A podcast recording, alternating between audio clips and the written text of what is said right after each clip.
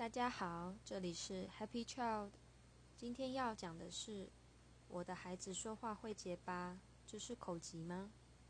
我们先来介绍口疾，它的发生率约为百分之四到五，相对于一百个人来说，约有四到五个人会发生。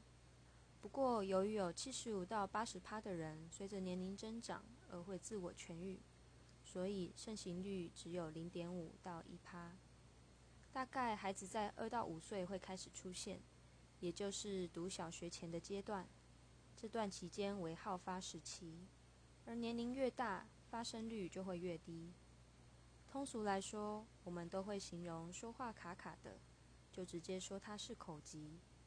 但这些说法并不是完全正确的。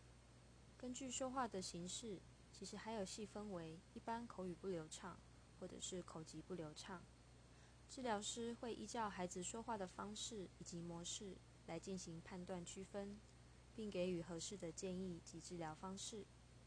所以，当您的孩子有这种状况时，建议您携带孩子前往医疗院所，并向语言治疗师寻求进一步的评估。那身为孩子的家长，我们可以做什么呢？总共有七个步骤。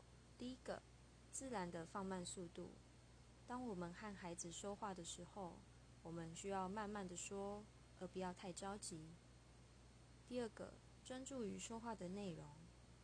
当我们与他们对话时，不要在意他们说话不流畅、卡卡的事情，而是专注于他说话的内容，而去回应他。第三个，询问简单的问题。我们尽量用简单的问句，而不要一直连接询问，使他们心里有。焦虑感。第四个，一来一往的说话，让孩子有多一点的说话权。当我们说完话的时候，我们需要等待，并给予孩子机会接话。第五个，赞美说话以外的事情。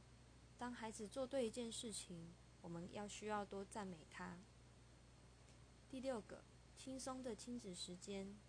我们每天都会建立固定的亲子互动时间，十分钟、三十分钟都可以。不管是说故事还是玩游戏，只要里面有轮流说话的互动就行了，而不是单纯的一起看电视或看影片哦。第七个，遵守生活规矩，规范口级的孩子，就像规范其他的手足，哥哥、弟弟、姐姐、妹妹一样。不可以有不同的对待。以上就是 Happy Trail 今天的卫教内容哦，谢谢大家的聆听，下次见。